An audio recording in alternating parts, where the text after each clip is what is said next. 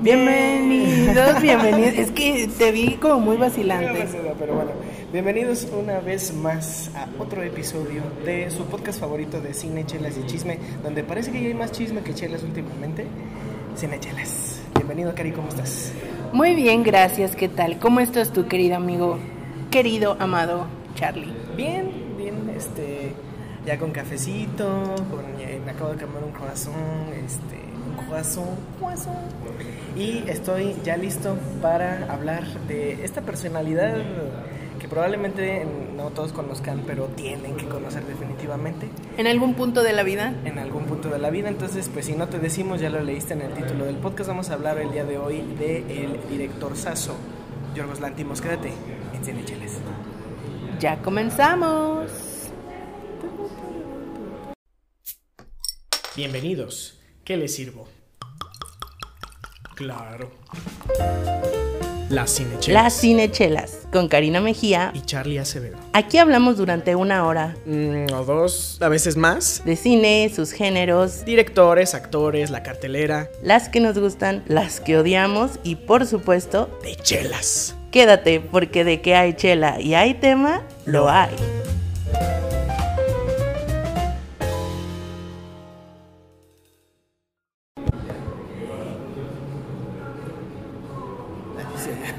Y dije, hey, muévete número. Y ya estamos de regreso para eh, empezar a atravesar esta biografía, voy a decir que no tan complicada, plagada de grandes éxitos. ¿Y plagios? Sí, Ay, así, perdón. aquí, aquí Cari. Bien, chicos, este tema fue propuesto por Cari hace algunas semanas cuando estábamos haciendo el plan, la. Sin saber del chisme Del todavía, chisme. ¿eh? Pero Sin chisme, saberlo. si se quieren quedar, si quieren enterarse del chisme, quédense hasta el final porque es un buen chisme, es un Sí. gran chisme. Pero Gran por lo chisme. pronto vamos este, haciendo una introducción a Claro. este director. Si, eh, bueno, para los que no lo conocen y tal vez puedes intuir por su apellido, Yorgos Lantimos es Lantimos.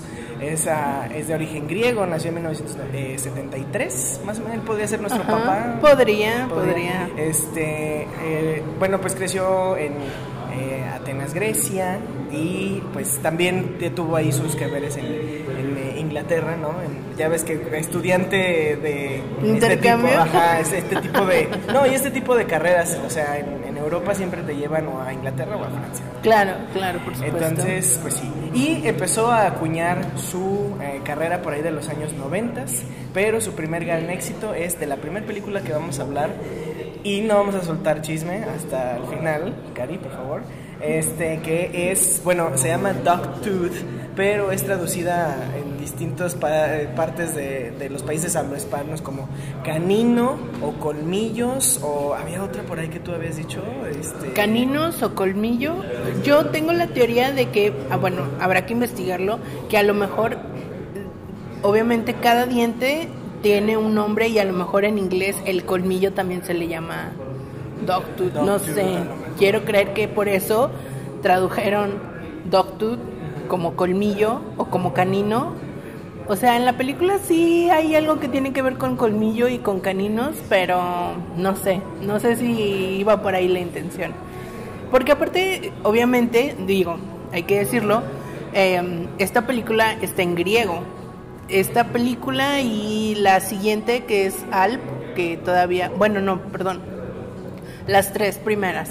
Esta, la siguiente Attenberg y Alp están en griego. Y lo más reciente de la filmografía de Yorgos ya está en queridísimo inglés. Entonces, el- el- los títulos originales de las tres primeras películas que vamos a mencionar están en griego eh, y están filmadas y protagonizadas en griego. Entonces también, eh, eh, eso también hay que tomarlo en cuenta, ¿no? Porque, bueno, ya, ya lo verán Sí, ustedes. no nos vamos a verán. esforzar en decir los nombres en griego. Sí, ni Y sé a esta la vamos a llamar este, Dogtooth. Platícame, ¿cómo qué tal está Dogtooth que me la Ay, es que recomendaste no al puedo, inicio? no puedo. Pero, o, o quieres que pasemos Dogtooth al final? Pero, bueno, danos una sinopsis. Ya Bueno, sí, el chisme lo decimos al final y ahorita hablamos de la película. La película trata sobre una familia que está recluida en una casa de campo, pero es muy extrema esta reclusión porque es una reclusión a base de un... ah, el papá de la familia ejerce un dominio y un control masivo sobre sus tres hijos y su esposa, la mamá de los, de los niños. Y digo niños porque a pesar de que físicamente ya son adultos, se siguen comportando como niños porque nos dan a entender que nunca han salido de la casa, solo saben que existen ellos y solo saben que si salen se van a morir. Y esa es como la premisa, ¿no? Entonces el único que sale de la casa, como pues obviamente para trabajar y traer el sustento a la casa, es el papá. Pero pues obviamente hay todo un sistema que gira alrededor de, de mantener viva la mentira de que si se salen se van a morir, les va a pasar algo, o sea, muy fuerte, muy fuerte, al grado de que yo cuando la estaba viendo, ah, sí, la verdad es que sí me di cuenta de que es una película fuerte, porque hay mucha, am, ¿cómo podemos decirlo? Hay mucha crueldad por el nivel de mentira que se le maneja a, a estas personas, porque dices, es que son sus papás los que están sometiendo a estos seres humanos a este estilo de vida que lleva como, pues a muchas cosas, ¿no? Eh, ahí de repente hay unas cosas sexuales, ahí de repente hay unas cosas como de, este, de hacerse, o sea, algo como, como bien cotidiano que una de repente, una hermana, son dos hermanas y un hermano, y la hermana de repente en una rabieta, como niña chiquita, agarra un cuchillo y así le da al hermano con todo, ¿no? Y dices, eh, ay, o sea, o sea, reacción de un niño, pero con fuerza de adulto, o sea, ¿sabes? Ese tipo de cosas. Y, y bueno, eh, en, en general la película llama mucho la atención precisamente por eso, o sea, por ese juego eh, que hay y esa dinámica familiar y el nivel de mentiras y el nivel como de, de manipulación, o sea, eso es creo que lo que engancha porque dices, o sea, ¿cómo pueden llegar a, a este nivel, no? Sobre todo el papá, o sea, la mamá le hace segunda, pero te das cuenta de primero que el papá es el que lleva la batuta del asunto y que él es el que dice cómo se hacen y no se hacen las cosas, ¿no? Como que la mamá, así como que dio el, tra- el brazo a torcer y los hijos, pues ni se diga, ¿no? O sea, completamente ignorantes del mundo y de todo. Al grado de que, bueno, empiezan a pasar una serie de Eventos de desafortunados, eventos, sí, como es suele correcto. ser en la filmografía de, de este señor. Así Justo yo te quería preguntar, o sea, ya de entrada sí me suena a... No, no sé, a ver si lo podemos analizar en qué hay en las películas de Yorgos Lantimos. Podríamos decir que hay, primero, un tema muy incómodo, Sí, pero probablemente presentado de una manera este, superficialmente digerible. No, no, sé, no sé si eso es este, una forma de decirlo. más bien lo presenta, o sea, presenta escenarios como muy ah, fuera de lugar, como si fuera algo bien cotidiano. Por ejemplo, el día a día de esta familia que aparentemente pues es muy funcional, pero su circunstancia es completamente, o sea, ajena a lo, a, lo, na- a lo normal, no voy a decir natu- o lo normalizado, ¿no? sí, o Porque sea, digo, si nos podemos a pensar de alguna manera, ellos vivieron la pandemia antes que nosotros. toda su vida ha sido una pandemia, Exacto. básicamente. De hecho, sí. me suena que es como una especie de Rapunzel existencialista. Sí, sí, sí, sí, sí. Y hay cosas que, que dices, órale, o sea, qué cañón. Por ejemplo, una de las cosas que más este, está como en la película es esta parte de que ellos tienen dudas de que de repente, por X o Y razón, escuchan una palabra que a los papás se les sale o cualquier cosa, que es algo, es un objeto o es un concepto que ellos no conocen y los papás les tienen que inventar el significado de las palabras. Y te voy a poner un ejemplo. Ellos están, hay una escena en donde están cenando y una de las hijas le, le dice a la mamá, mamá, ¿me pasas el teléfono por favor? Y la mamá agarra el salero y le pasa el salero a la hija. O sea, para ellos, y, y toda la película hay estas escenitas en donde llega el hijo y le dice, oye mamá, ¿qué es un zombie? Y la mamá se queda así como, ¿y tú dónde escuchaste eso? O sea, porque se supone que no tienen contacto Con el con exterior. absolutamente nada, ¿no? Y la mamá se, y el hijo se queda así como de, no, pues creo que lo escuché en algún lado, papá lo dijo, algo así, ¿no? Y la mamá se queda pensando y le dice, ah, son unas flores, unas flores amarillas así muy chiquitas que hay en el, en el patio. Y así queda, y pasan escenas y de repente lo ves a él buscando zombies en el patio y le grita a la mamá, mamá, me encontré dos zombies y ves que está viendo dos flores amarillas, ¿no? Entonces yo cada vez que veo las flores amarillas, Ah, me acuerdo de...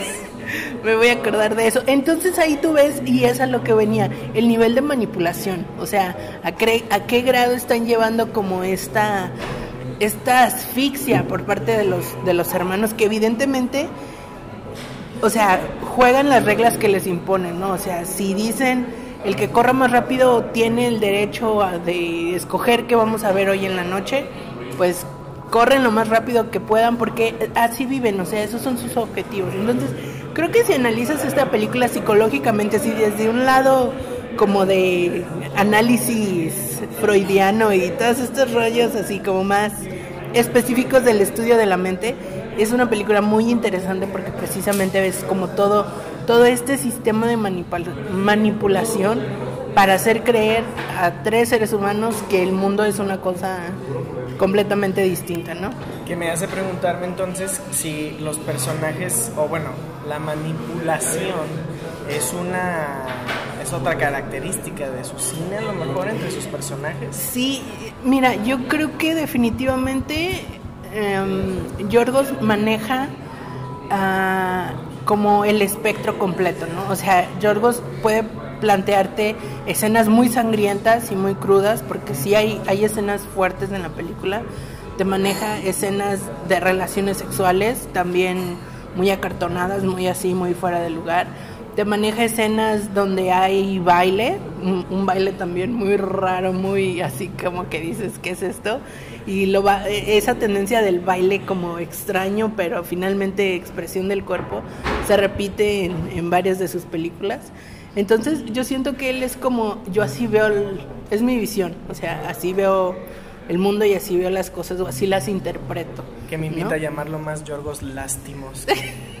Porque es que realmente, o sea, terminando de ver, yo he visto dos películas, Okay. que ahorita vamos a hablar de una de ellas, pero realmente es algo muy, muy, este, como esta sensación post Iñárritu también, ¿no? O sea, que no es depresión, en- en- pero es, sí es así como de, ah, estamos un poquito jodidos, ¿no? Porque es, a pesar de que es un escenario no realista o que no tengo yo a la mano como persona este, mortal, sí me suena a una metáfora grande de la realidad en general, ¿no? Que estamos Sí. este, a lo mejor todo el tiempo atrapados en una caja, digo, hablando de, de cómo, de qué me hablas de Dogtooth, Sí. este, y que a lo mejor no podemos ver más allá de la definición correcta o no correcta, la definición más profunda de las cosas, pero ya me estoy viendo. Sí, Sí. sí, sí, sí, sí, sí. Y bueno, como para cerrar la conversación de esta película, eh, es una, es como su inicio en su carrera de alguna manera como reconocida, ya que pues participa en el Festival de Cannes y se lleva la Palma de Oro en la categoría de Un certain regard que es una categoría que es como una mirada distinta, una mirada diferente, o sea, y es una gran, gran controversia por lo que viene después, pero hasta ahí lo vamos a dejar. Pónganle un pin a esta película porque al final viene algo interesante. Exacto, o sea, ahí, ahí lo dejamos por ahora, pero recuerden que, que es importante esto último. Bueno, vamos a mencionar muy rápidamente la siguiente. Esta película de eh, Dogtooth o Colmillo o Canino, como le quieran llamar, fue en 2009. En 2010 hizo una película que se llama Attenberg. En 2011 Alps, siguen siendo estas en griego. Y luego en 2015 da el salto al, al mundo, Al mundo an- angloparlante. Angloparlante hollywoodense. este, Fíjate que aquí todavía no tan hollywoodense. No, no, pero el cast sí es de lista de la lista chida, ¿no? O sea, Ah, vamos a sí, vamos pero es un cast todavía de perfil bajo independiente, porque el- precisamente los actores que participan en esta película son actores que sí son reconocidos por su participación en Hollywood, pero también tienen sus proyectos así como más de perfil independiente, ¿no? Entonces, hablamos de la película de 2015, The Lobster o La Langosta. Fíjate que esta película a mí, digo, obviamente cuando salió, pues genera todo este tipo de comentarios y de conversación. Y por mucho tiempo me la recomendaron, me la recomendaron, me la recomendaron. Y por una u otra circunstancia no la vi hasta después de haber visto The Favorite. O sea, cuando vi The Favorite, como que dije, ah, ok, es un director chido, vamos viendo qué onda con él. Y primero vi The Favorite cuando salió en 2018, ajá. Y hasta después vi The Lobster como para decir, a ver, vamos viendo caso. qué, qué rollo. Y si yo me hubiera quedado ahí, o sea, si yo solo hubiera visto de la filmografía de, de Yorgos La Langosta y La Favorita, yo diría, genio, ¿eh? O sea, bien, ¿qué, qué sigue? Vamos, vamos. Pero, pero... Bueno, Cari sigue siendo el pitch del chisme, pero bueno. No, no, pero déjame decirte algo. Pero vi esta otra película que está entre The Favorite y La Langosta, que es The Killing of a Sacred Deer, o eh, La Casa, o La La, casa de Muerte un de un, ciervo. ciervo Ciervo, ajá, sí, exactamente. Y después de ver eso, y después de ver Tuk Tuk, o sea, me cambió. Me cambió completamente la perspectiva de este director, porque de repente ya no lo siento tan auténtico. O sea, obviamente tiene su estilo muy personal, pero poco a poco, conforme vas viendo sus películas y vas como siguiendo su trayectoria, vas viendo cómo va perdiendo como esa, esa forma tan particular de dirigir de él y se va haciendo muy, muy al estilo de Hollywood. No hemos visto a Poor Things, que es Es su... la razón por la cual estamos teniendo aquí a, a Yorgos Lantimos es porque a finales de este año, Ajá. ahí del 8 de diciembre, se estrena eh, Poor Things, que es su, yo- su nueva película. Yo, Su más reciente. Ajá, yo nada más de haber visto el teaser, me dan muchas ganas de verlo. Pero antes de irnos para allá, quisiera que profundizáramos más en la trama de Lobster. Porque vienen nuevamente estas mismas características de las que estábamos hablando, ¿no? Existe manipulación, tenemos un escenario, este, ah, en este caso se me hace un poquito fantasioso y complicado. Sí, Y este, estas, de- yo no había notado lo del baile hasta que lo mencionaste ahorita, porque es- también hay una escena en Lobster del baile, pero es incómodo para los que lo están viviendo, ¿no? Pero bueno, trata de, este, de hecho yo, yo decidí ver la película por cómo me la pintó Netflix en ese entonces, o sea, cómo escribieron su sinopsis. Y cuenta la vida de este güey que interpreta este Colin, Colin Farrell, no Will Ferrell, no confundir, Sí. no confundir. Colin Farrell, este, que es un- una persona que se ve en este mundo donde si no tienes una pareja no sirves para nada, más o menos. Sí, de nuevo, es una sociedad con una organización completamente distinta. Distópica, ¿no? Ajá. Y pues si no sirves para nada, te mandan a este seminario para que medio busques pareja. Pues si no funciona, te transforman en un animal, ¿no? Este, Sí, en un sí, en animal, un animal sí, a, su, sí. a su hermano lo, lo, lo acababan de transformar en perro, ¿no? O algo así. Y entonces, este, pues. sí, era está- como una regla. Si no tienes pareja, Ajá, no. Entonces, pero está bien raro porque los encierran, encierran en un hotel y no los dejan ejercer lo que normalmente o naturalmente te ayuda a enamorarte, ¿no? Pero bueno. pues más bien es como que dicen, si aquí no encuentras, Ya valiste. ya, o No, sea, ajá, ya. porque también Es como hay- la antesala de... Y ahí es donde se ve la como el, el show de la manipulación, ¿no? Es que Sí. tiene que ser bajo estas reglas. ¿no? Y se desenvuelve un montón de cosas que yo dije, no esperaba ver absolutamente nada de esto. Sí. O sea, literal una serie de eventos desafortunados que te llevan a, a decir what the fuck. Pero bueno, Sí, este, y creo que aquí eh, llega Yorgos con sus, no, no sé si llamar sus dos amores de la vida, pero ya ves que, digo, como buen director que está raspando ya en la superficie de, de Hollywood, pues se hace de amigos actores, ¿no? Y que se repiten en varias películas. Y pues aquí, además de Colin Farrell, que es el protagonista, vemos a Rachel Weisz, que la hace... Excelente. Y sí. este, a Olivia Colman, que es la segunda película que yo veo de ella. Yo, yo no sabía nada de Olivia Colman hasta The Favorite, pero ya llegaremos ahí. Eh, y algún, un actor de, de comedia que a mí sí me, me, sorprendió mucho verlo ahí, ¿no? Porque de repente salen cositas así de este tipo.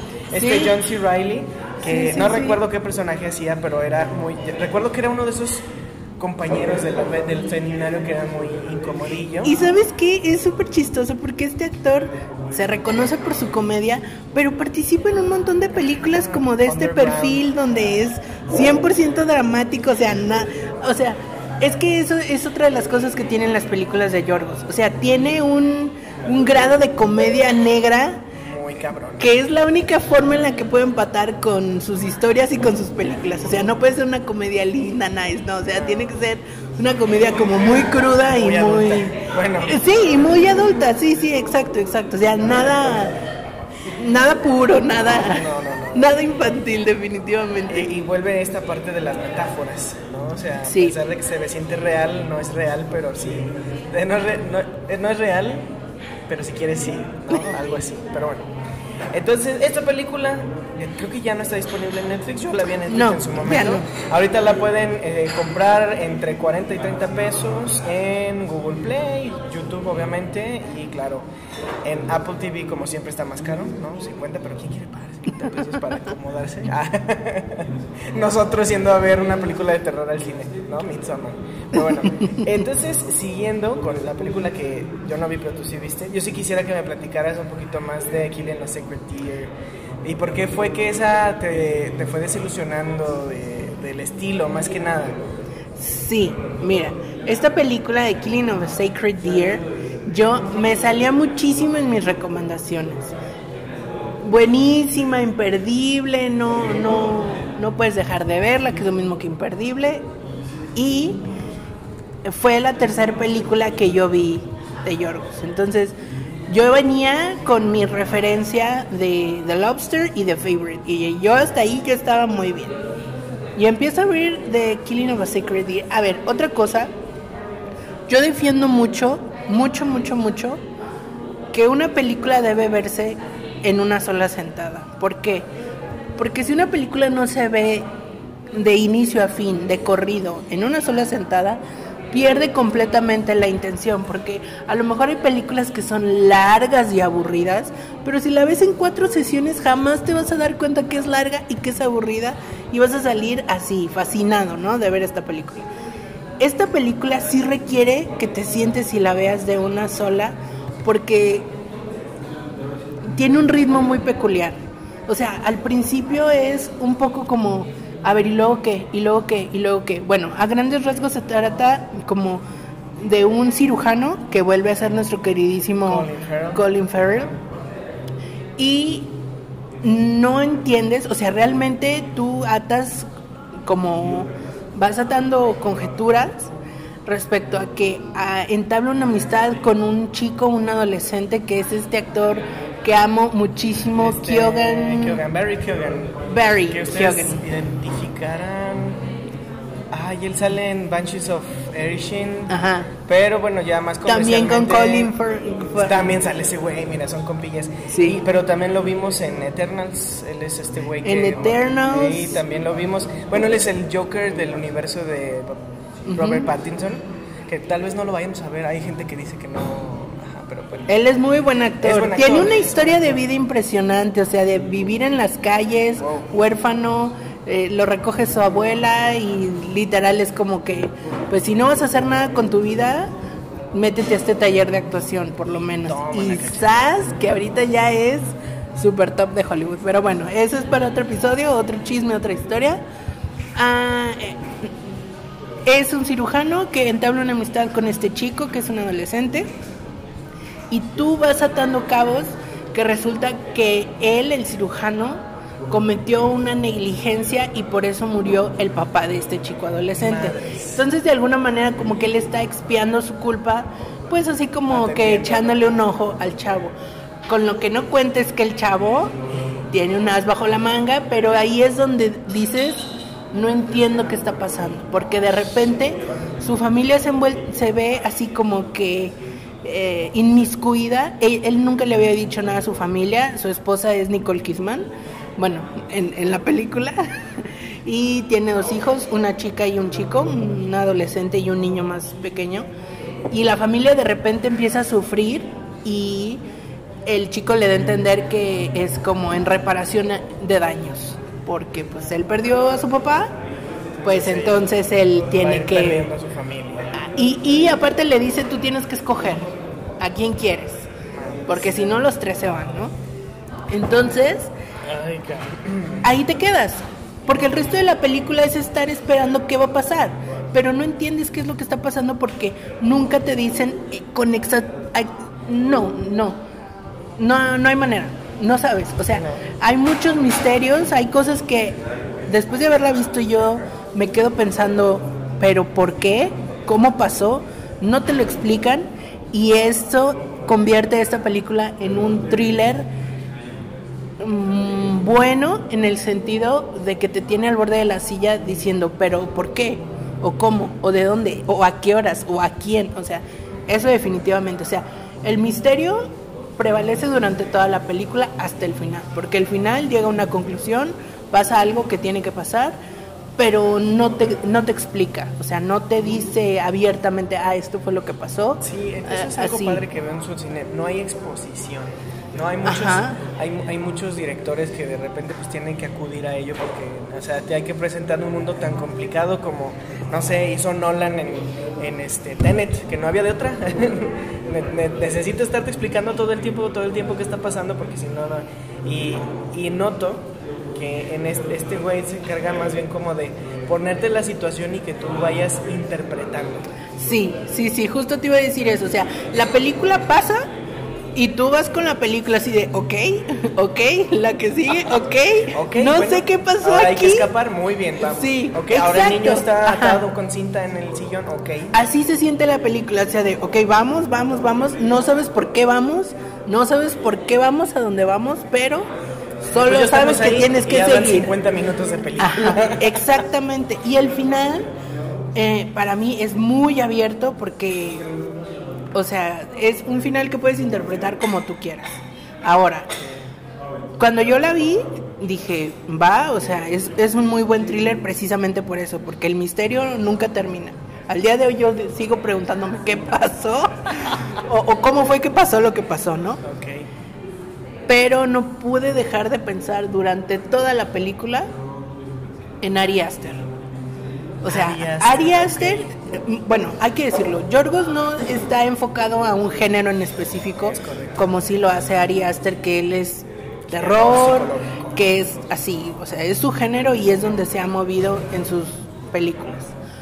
Pero no me sacaba de la mente este corto, digo que es también muy perturbador de Ari Aster y que yo dije, porque por un segundo yo dije, claro, esto es una versión larga de ese corto que había hecho Yorgos y luego dije, no, no es de Yorgos ese corto, es de Ari Aster, que es súper controversial también porque es muy fuerte su contenido, o sea, ahí hay una cuestión muy, muy fuerte de que un hijo y un papá tienen ahí unos que veres como medio extraños. Y creo que se llama The Joneses, Meeting the Joneses, algo, algo por el estilo se llama el corto. Lo digo con trigger warning, no es para cualquiera ese corto. Hay que verlo. Bueno, no, no hay que verlo. Si quieres verlo, puedes verlo. No, fíjate que Meeting the Joneses es una película de comedia del Saga Galifianakis. Déjame. Ahorita No, no es Meeting the Joneses, No, entonces. no. Es algo de Johnson, Jones, algo por el estilo. Fíjate, hasta mi cerebro lo reprimió porque sí, es una experiencia muy delicada. No, no lo recomiendo a cualquiera. Trigger warning, The, the Strange Thing About the Johnsons. The Strange Things About the Johnsons. Ese es el corto de Ari Aster. Ok. Entonces, yo durante toda la película, y a lo mejor no son exactamente el mismo tema, pero durante toda la película estuve pensando en este corto porque me daba ese mismo feeling, como que es el intento de Yorgos de acercarse o aproximarse a un género que no había manejado antes como tal. Lo, lo que más se le acerca yo creo que es precisamente eh, Colmillo o como, como hayan decidido este, nombrarle esta película, que es así como esa parte de la tensión de decir, es que porque está pasando lo que está pasando.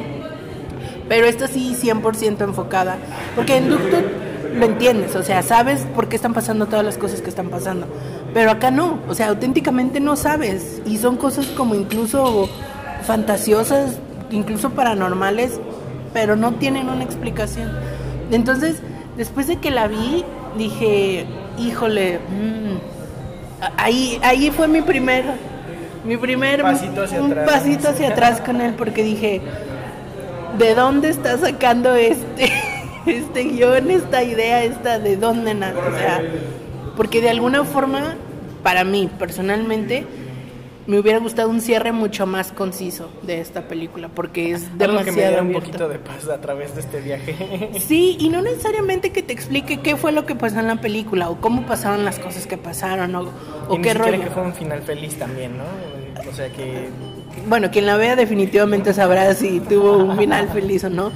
Porque esta película está disponible en HBO, entonces... acabo de notar que también está con tu suscripción de Prime. Ah, there you go. Es, es que es una película muy conocida que está en varias plataformas y que como que mucha gente la trae presente precisamente por eso, porque es como de las grandes recomendaciones y como que quieres ver una película que te apantalle, pues chécate esta película. Sí, te va a apantallar, sí te va a dejar con dudas, eh, sí la vas a disfrutar, no digo que es una mala película, porque lo que sea cada quien hay que reconocer que es una buena película. Tiene una muy buena fotografía, eso también hay que decirlo. Pero algo me faltó ahí, algo como para que dijera...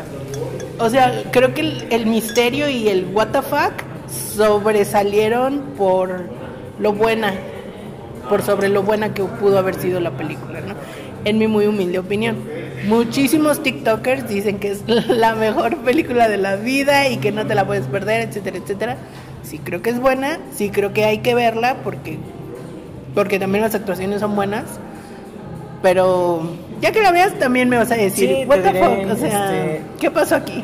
Lo, lo veré en algún futuro. Por lo pronto ya la agregué a mi lista. Sobre todo porque está muy disponible y que es a veces lo complicado de que este tipo de, de De cine Ajá. por ahí, por ejemplo, no bus no encontré en ningún lado donde ver así en plataformas Doctor. Este, Streamio. En Streamio, pero aquí no decimos eso, aquí no lo recomendamos. Plataformas aquí solo decimos que está ahí, nosotros no vamos a recomendar. Voy a- yo voy a hacer un pequeño paréntesis en este momento y voy a dedicarle un minuto de este podcast a felicitarle, aplaudir y manifestarle todo mi cariño y aprecio al UX UI de Streamio que hizo, bueno, obviamente no solo a él, sino a todo el equipo que acaban de hacer una actualización de sistema y quedó chulísimo en la aplicación. No sabes, un- una cosa tremenda, navegar súper fácil, se cargan perfecto los subtítulos. No, no, o sea, yo ahorita estoy encantada. De verdad le hacía muchísima falta una actualización de Streamio.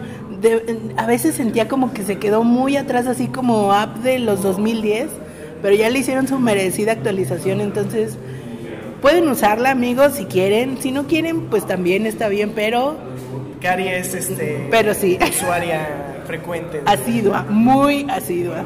Y no funciona en, en, en iPhone, esa es la única, el único Ah, detalle. mira, qué bien que no tengo iPhone. pero bueno, no, Pero vamos- sí en la aquí, no, aquí voy- no voy a hacer eso. Muy bien, pero bueno, si no quieren ir en Streamio, ya ven que está en HBO y en Prime. También por una módica cantidad de 30 pesitos la puedes ver en YouTube. Y bueno, ahora nos vamos a la que yo considero es la gran joya. Sí, porque es la que le dio más renombre. Y es la que nos puso a nosotros, a Yorgos Lántimos, en la mesa. ¿No? Yo voy a decir porque, bueno, ustedes recordarán por el 2018 que hicimos este ejercicio de, de ver todas las películas. Empezamos a hacerlo más bien, ¿no? Sí. de, de todas las películas eh, oscareras antes de que fuera el evento. Y curiosamente, quién sabe por qué de repente salió esta, que a mi parecer en aquel entonces era una, ah, otra película de la corona, mira, qué interesante. Pero al momento de empezar, o sea, de ir a verla, de ni siquiera haber visto el teaser y de solamente ir con la una única razón llamada este ¿Oscars? No, ni siquiera, ¿eh? Ni siquiera, Emma Stone. Ah, ok, Esa era mi única ok, razón para verla. Este, totalmente cambió mi- la- los paradigmas de lo que yo pensaba ver en la película, ¿no?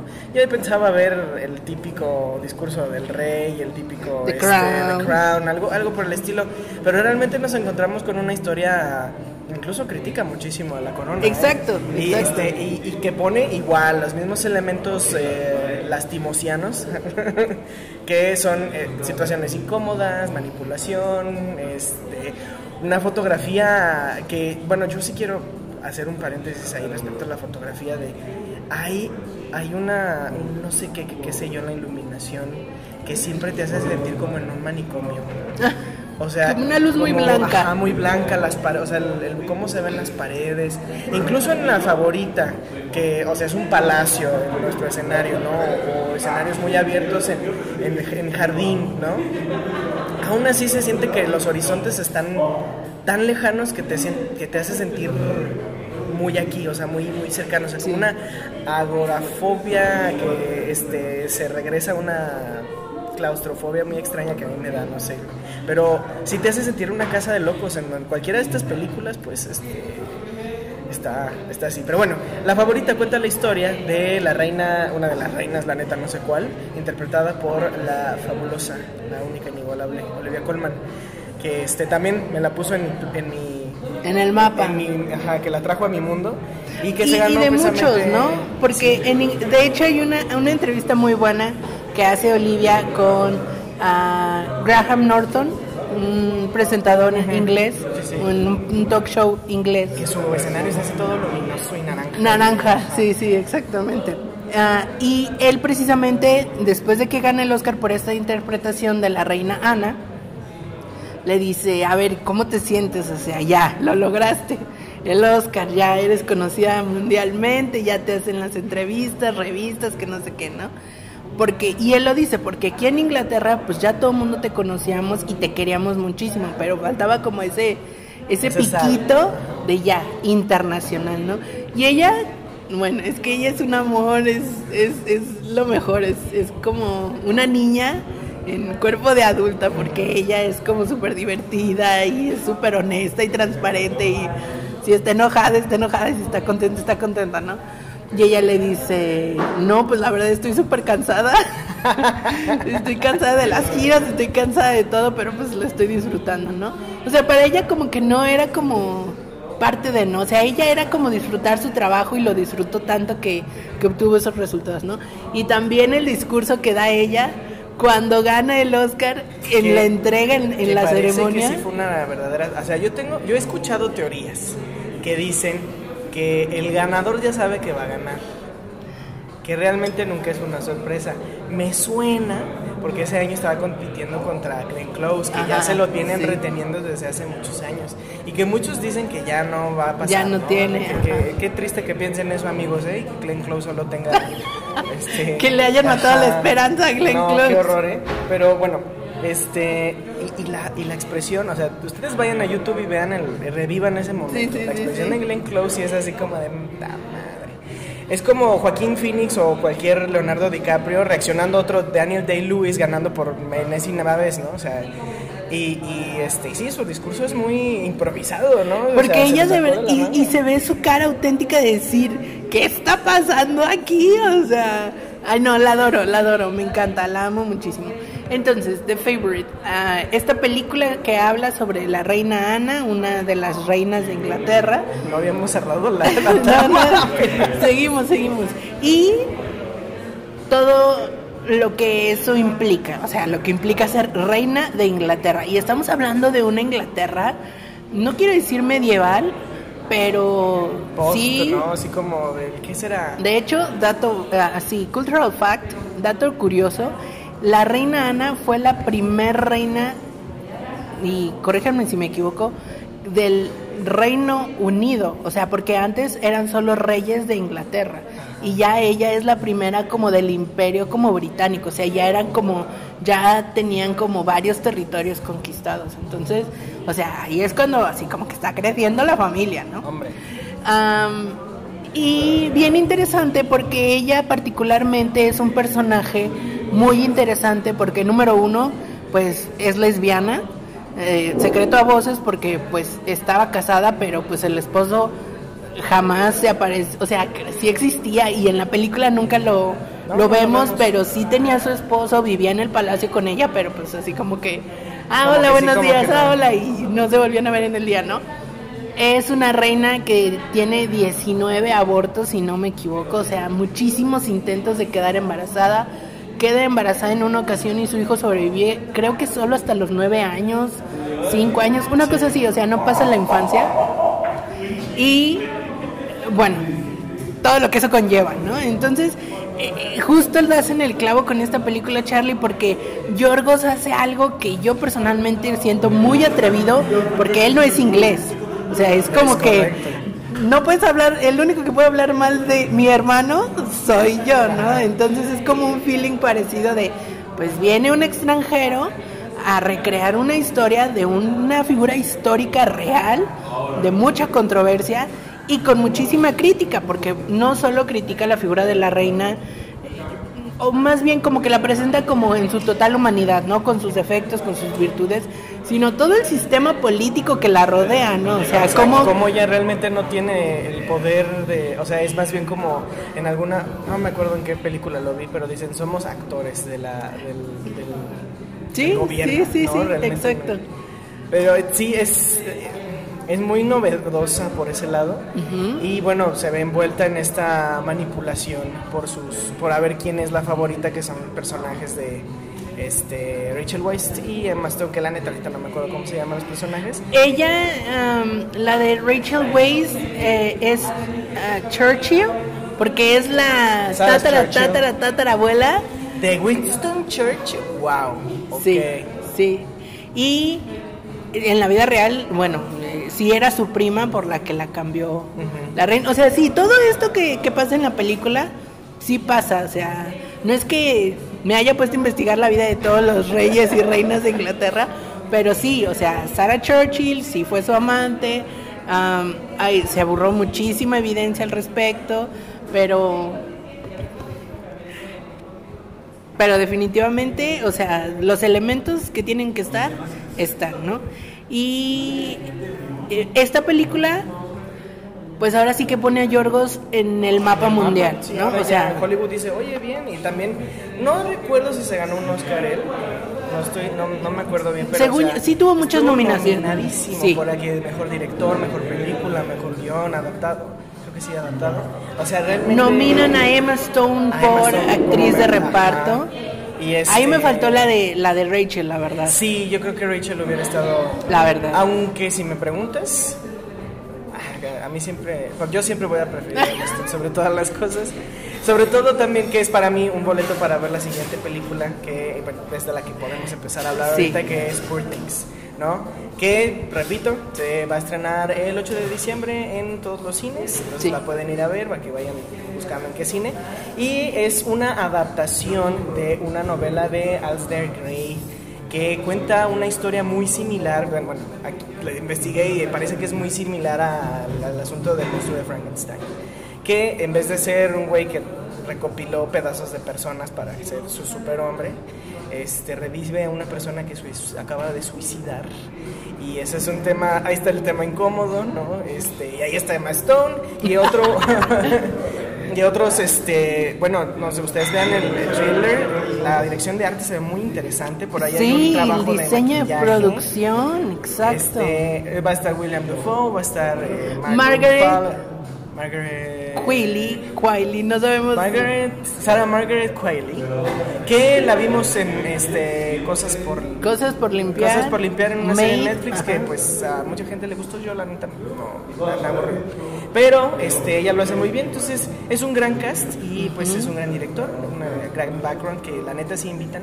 Sí. Mira, con The Favorite yo siento que Yorgos de alguna manera como que se puso la faja, de alguna manera, y fue... El guion seguía su estilo, pero visualmente tuvo que tuvo que ser como muy accurate al tiempo que estaba narrando, ¿no? Entonces, de alguna manera como que se rescata un poco su estilo, pues obviamente con la fotografía, obviamente como con otros elementos. Y en Poor Things, solo por ver el tráiler y ver los avances, definitivamente queda claro que se fue así, con todas. Y lo que no pudo hacer en The Favorite con diseño de producción, sí lo vino a hacer acá. Entonces, vamos a ver, vamos a ver qué tal está e- ese asunto ahí, a ver si se reivindica o si... Y vamos a ver también cómo se reivindica contigo, Cari. Sí, conmigo, Porque exactamente. ya, ah, es, llegó la- el momento, no, a 15 minutos de que terminemos esto, nos lo vamos a tomar para platicar ese chisme. Pues, Así que play. miren. De- debo decirles antes de que Cari lo diga que ustedes ya saben que cuando Cari encuentra algo en un artista, ya no es, bien raro, bien, bien poco probable que le regrese la, la credibilidad. Se me caen, mira, No, los le tenía. pasó a este a, a- a Aronofsky con, Ah, con uh, el no, no hables de él, no hables le pasó de a. Nolan con Inception, ¿no? entonces este Pues mira, Nolan así como que sí le No- no- reconozco. Nolan ya se reivindicó con Oppenheimer, ¿no? No, ni siquiera con Oppenheimer, ¿eh? Eh, tengo, sus, tengo comentarios sobre esa película también sobre él, pero bueno. Ay, Dios mío. Pero bueno. Sí, es cierto, se me caen. Se me caen del pedestal y ya no hay manera de que vuelvan a subir. Así que cuidado, ¿eh? Cuidado, directores, porque es que, mira, es difícil ser director de cine. Y qué terrible sería que todo tu esfuerzo vengan y te lo copien y vayan a Cannes y digan, esto es mío cuando es una copia de otra película. Ahí les va, ahí les va el chisme. Bendito TikTok que también es bien chismoso y de ahí me enteré de este chisme.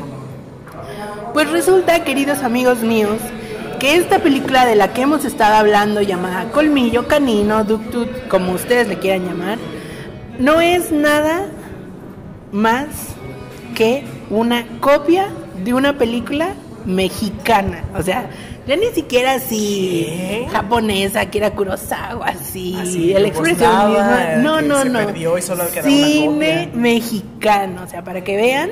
La el- importancia. el- o sea, la importancia y el nivel de cine que tenemos que van hay que copian. cancelar a Yorgos. Es que está tremendo. A ver, ahí les va. Algo, a lo mejor algunos de ustedes sabrán, y si no, aquí estamos para contárselos, existe un director mexicano que se llama Arturo Ripstein. Arturo Ripstein ha trabajado desde hace 50 años haciendo películas, o sea, ya es un monumento viviente del cine mexicano. Tiene muchísimas joyas del cine, pero específicamente en este momento queremos mencionarles la película El Castillo de la Pureza, una película que él estrena en 1973.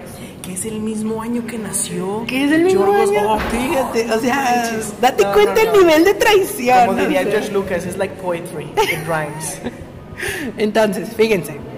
Esta película del Castillo de la Pureza está basado en una obra de teatro, no recuerdo si fue primero el libro o la obra, que a su vez está basado en un caso real que sí sucedió en México en los años O sea, que sí hubo- 50.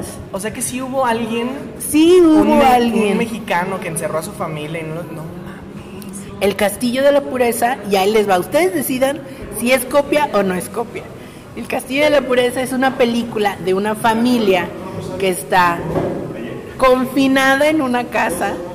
Son dos hermanas, un hermano, la esposa y el esposo. Y el esposo tiene a toda la familia en un terror psicológico tremendo.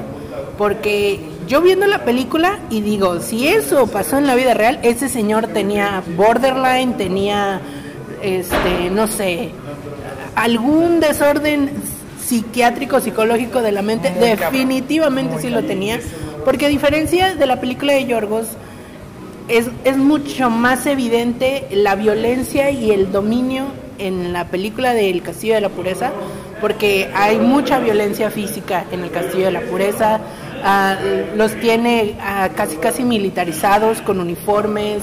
No, no, está tremendísimo, o sea, muy, muy, muy tremendo. Esta película es de 1973, o sea, Yorgos tuvo toda su vida Literal. para verla, analizarla y literalmente copiarla. Sí, o sea, no podríamos decir de que ah, sucedió mientras yo estaba estudiando y pues te vi. No, nada, o sea, definitivamente no. Y tú puedes ver, o sea, puedes ver elementos ahí en el Castillo de la Pureza, la mamá juega con los hijos a las escondidas, lo vemos en Colmillo, o sea, vemos la parte de, de que eh, tienen un- una desinformación total del mundo, que el papá es el único que les permite hacer las cosas, la relación entre el papá y la mamá, que la mamá está completamente sumisa y dominada, o sea, no, no, no, está tremendo. O sea, al grado de que fue tan evidente el robo y tan evidente lo que pasó ahí, que le entrevistan a Arturo Ripstein y le preguntan, o sea, ¿ya viste esta película? ¿Qué rollo? Y les voy a leer exactamente lo que él comenta sobre este suceso. Dice, a mí me hablaron de Grecia cuando salió la película, o sea, cuando Ductot o Calmillo o Canino, como quieran, se estrenó y dice, había un maestro de la Universidad en Atenas que hizo un comparativo.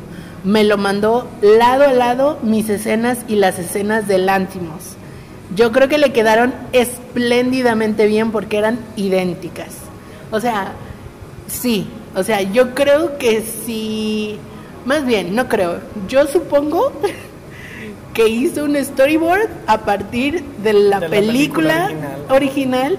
porque sí, hay escenas que son idénticas y hay muchas cosas, a ver, hay que decirlo, obviamente hay 30 años de, de separación entre las películas.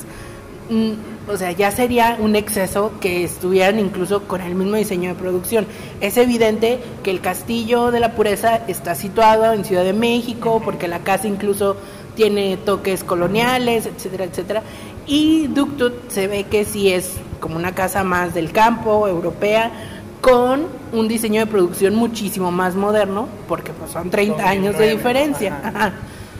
Y sí hay algunas cosas que aporta Lantimos, pero se ve que son así cosas que pensó cuando estaba viendo la película original. Por ejemplo, todo este rollo de que le cambian el significado a las palabras, se ve que es como así, como que estoy poniendo mi granito de arena a la historia, ¿no?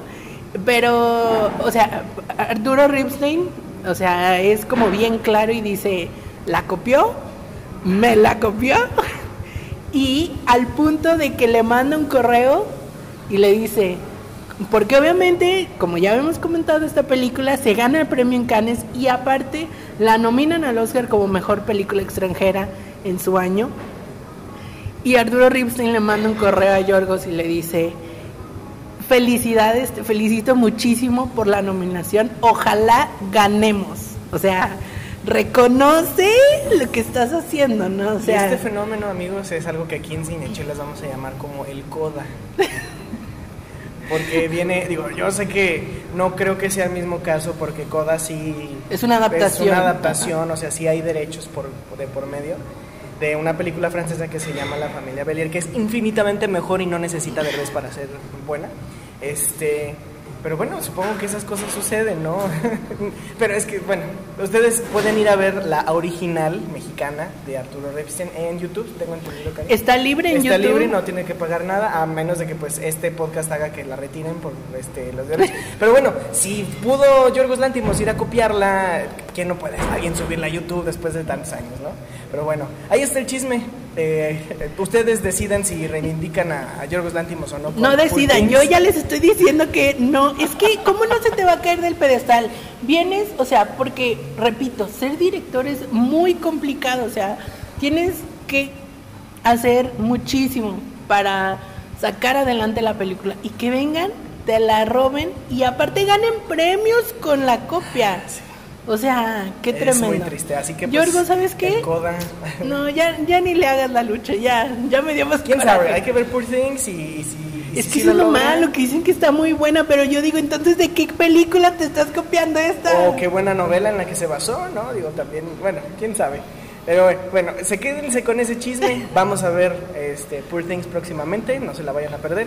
Y hasta aquí llegó nuestro podcast del día de hoy. Yorgos Lantimos, ahí hay buenas recomendaciones. Yo me voy a llevar la de eh, Para matar un. ¿Qué?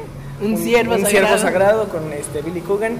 ¿Y tú te llevas alguna que quisieras ver? Pues a lo mejor revisar, porque mira, qué, qué coincidencia que las siguientes películas después de Duktut que hizo en griego, pues como que nadie, Nadie les hizo ¿no? caso, entonces... Como que las enterraron así para que. bueno. Qué coincidencia, ¿Habrá alguna sea, otra copia por ahí escondida? Que Vamos sí, a ver. que sí, que sí. Vamos a ver, vamos a ver. Pero bueno, este, hasta aquí yo fui y siempre soy Charlie Acevedo. Me pueden encontrar en Instagram como siempre punto Charlie. ¿Y a ti, Cari, cómo te encuentras? Me encuentran escribiéndome directamente a Instagram como arroba Karina Mejía PCE. Y pues obviamente en nuestras redes sociales, arroba cinechelas, en, En todas las redes sociales, Instagram, Facebook, TikTok, ah, YouTube, eh, por todos lados. Por todos lados. Y pues quédense porque de que hay este, cine alguna vez va a haber chelas y de que va a haber chisme, pues lo hay. Hasta pronto. Bye bye. No, Yorgos, no, no, vas a regresar a mi corazón, lo siento, lo Por siento. lo menos al podcast y para más chisme.